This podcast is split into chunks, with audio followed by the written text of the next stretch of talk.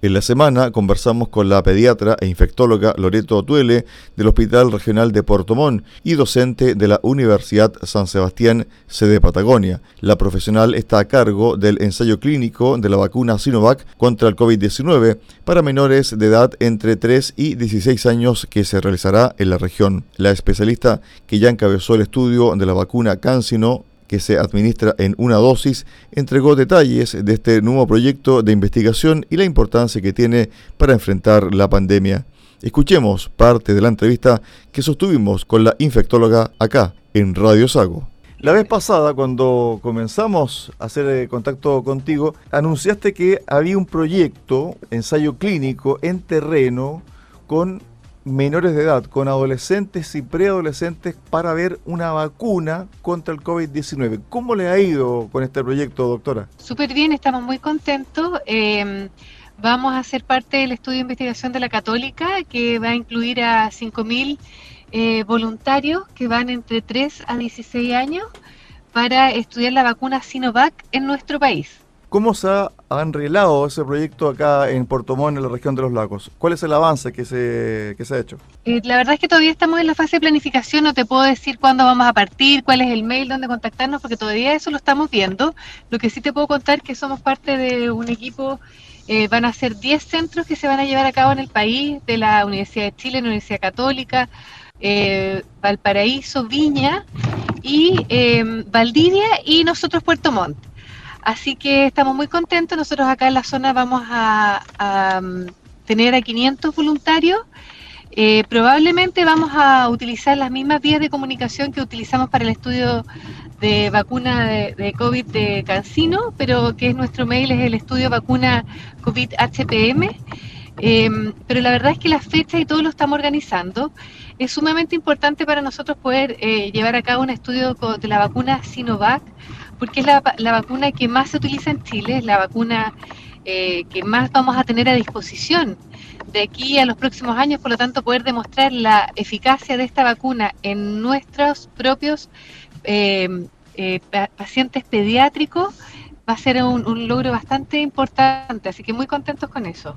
¿Cómo se van a escoger a estos menores de edad acá en, en Portomón, en la región de los lagos, que son de 3 a 16 años? La verdad es que es un estudio eh, doble ciego eh, eh, randomizado de vacuna versus placebo, por lo tanto vamos a pedirle a los pacientes, que, a las mamás, ¿no es cierto?, que nos traigan a sus hijos eh, y los vamos a enrolar, es decir, le va a tocar un número aleatorio que no sabemos si es vacuna o placebo.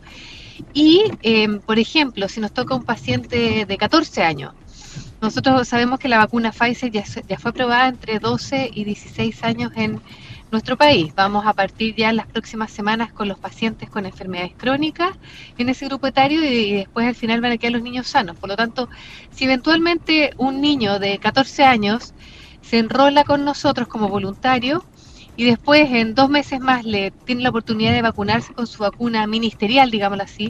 Nosotros lo que vamos a hacer es que vamos a romper el ciego y si ya está vacunado, bueno, ya está vacunado, así que no tiene problema. Y si le tocó placebo, probablemente vamos a poder ofrecerle la vacuna, ¿no es cierto?, para que sigamos estudiando nuestra población pediátrica. Así que em, es un estudio bien dinámico donde todo el mundo se va a ver beneficiado, en el fondo, tienen la oportunidad de vacunar a sus hijos antes de tiempo y eh, bajo ningún punto de vista vamos a trazar tampoco la vacunación ministerial en los grupos eh, que les toque por edad, ¿no es cierto? El punto es que en Chile vamos a, tenemos hasta el momento vacunas solo aprobadas de 12 años en adelante, pero los más pequeños todavía no, entonces por eso la importancia de hacer este estudio, porque nos va a permitir eso probablemente tener la aprobación de emergencia para edades pediátricas de la vacuna Sinovac en nuestro país. Doctora, dos preguntas. La primera, estos niños, este grupo de 500 menores de edad que van a ser objeto de este estudio acá en la región de los lagos, ¿tienen que tener alguna cualidad especial? Es decir, ¿no tienen que tener enfermedades de base, por ejemplo? No, la idea es que, igual como el estudio anterior, se trata solamente de eh, niños eh, que quieran ser voluntarios, no tienen ninguna em, patología excluyente. Eh, ni asma, ni que ocupen algún otro medicamento, no, porque la verdad es que nosotros necesitamos demostrar la efectividad de la vacuna en todos los niños. Así que vengan como vengan, seamos como seamos, todos tenemos que tener la, la, oportunidad de probar la vacuna, ¿no es cierto? Perfecto. La segunda consulta, cuando usted habla de eh, doble ciego, ¿a qué se refiere? ¿Se refiere a que el paciente que recibe la vacuna no sabe si va a recibir la vacuna o el placebo? Exacto, doble ciego es que yo no sé ni el paciente sabe. Perfecto. Y eso eh, es sumamente importante porque al momento de hacer el consentimiento, es decir, cuando conversamos con las familias y acordamos, ¿no es cierto?, hacemos los acuerdos, es importante que ellos lo sepan, eh, ¿no es cierto? Y generalmente estos estudios eh, viene incluido que eh, esa es una de las condicionantes porque es así como se logra un poder estadístico para demostrarles en los estudios de fase 3 que la vacuna evita enfermedad. Por lo tanto, es importante no saber, porque podría uno eventualmente comportarse de una manera diferente si supiera que está vacunado o no. Estamos eh, conversando con eh, la pediatra infectóloga del Hospital Regional de Puerto Montt, Loreto Tuele, docente de la Universidad San Sebastián, sede de la Patagonia, encargada, ¿cierto?, de este estudio. Ella ya estuvo con el estudio de la vacuna Cancino o Cancino, que ya se está aplicando con mucha efectividad en sectores muy apartados de la región de los lagos, eh, doctora.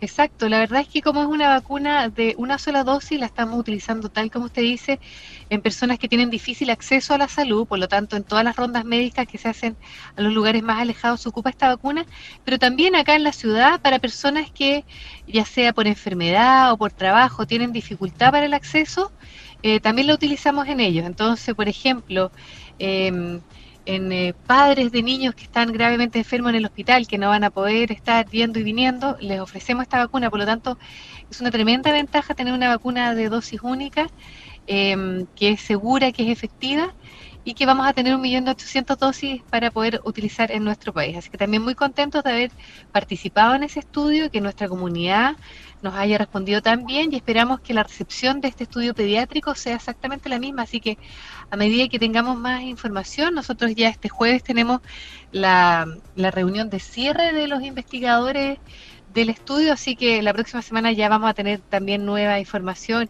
para irles contando, comentando y invitando a la comunidad que participe en este estudio. Ahora, con respecto al tema del día a día, usted que trabaja en el Hospital Regional de Puerto Montt, ¿cómo está la situación respecto a los hospitalizados?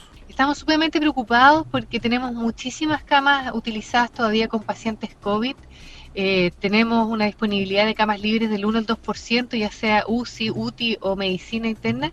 Y lo más lamentable es que son pacientes jóvenes y sobre el 85% son personas que no han accedido a la vacunación, cuando ya sabemos que llegamos hasta el tope de los 18 años, por lo tanto, podríamos todas esas personas evitar, sabiendo la efectividad que tienen las vacunas que estamos utilizando en nuestro país, eh, podrían estar vacunadas. Yo quiero poner en contexto un poco la población que nos está escuchando esta tarde que mm, cuando nosotros miramos globalmente el mundo, no más allá del 10% de la población mundial tiene acceso a vacunas contra el COVID. Nosotros somos un país tremendamente em, eh, dichoso y, beneficiado en tener esta gran disponibilidad de vacunas. Tenemos, vamos a tener cinco vacunas a disposición en nuestro país, lo que nos pone en una condición muy aventajada por sobre el mundo. Pero la verdad es que si no tomamos conciencia de que la vacuna solo evita la enfermedad, que nos podemos seguir infectando, que el estar vacunado no significa que ahora nos vamos a juntar con los amigos sin mascarilla, estamos en un tremendo error y es por eso que estamos todavía donde estamos, porque uno podría esperar que a estas alturas, que tenemos más del 60% de la población vacunada, deberían empezar a bajar los números. El problema es que ha habido un, un, error de concepto y la gente cree que porque está vacunada ya puede empezar a juntarse, puede empezar a sacarse la mascarilla, a saludar de beso y eso lamentablemente no es así. No nos olvidemos, las vacunas evitan enfermarnos, evitan que terminemos en el hospital, que terminemos conectados a un ventilador, pero nos podemos seguir infectando y peor aún, podemos infectar a otros. Por lo tanto, las medidas de confinamiento, de distanciamiento físico y uso de mascarilla siguen tomando más importancia que nunca, porque ya llevamos cerca de 15 meses. La verdad es que los que trabajamos en salud estamos sumamente cansados, estamos todo el tiempo en alerta, eh, eh, movilizando cama, entonces, y eh, también por otro lado, vemos cómo se nos mueren nuestros pacientes de cáncer, de linfomas, de leucemias, de tumores que no estamos atendiendo porque estamos dándole cabida 100% al COVID. Entonces, estamos sumamente estresados y yo creo que nuevamente, como las campañas del gobierno dicen, aquí entre todos tenemos que salir adelante, por lo tanto el llamado a, la conciencia, a mantener las medidas y por favor si tiene acceso a vacuna, vacúnese, no, e infórmese de manera eh, correcta en el minsal.cl, en las páginas de la World Health Organization, eh, información científica y no tener que había estas tonteras como que nos van a poner chip, imanes y estas cosas que nos juegan tan en contra en estos momentos que estamos en pandemia y que necesitamos eh, ponernos al nivel, ¿no es cierto?, para dar respuesta a salud a todos los que la necesitan.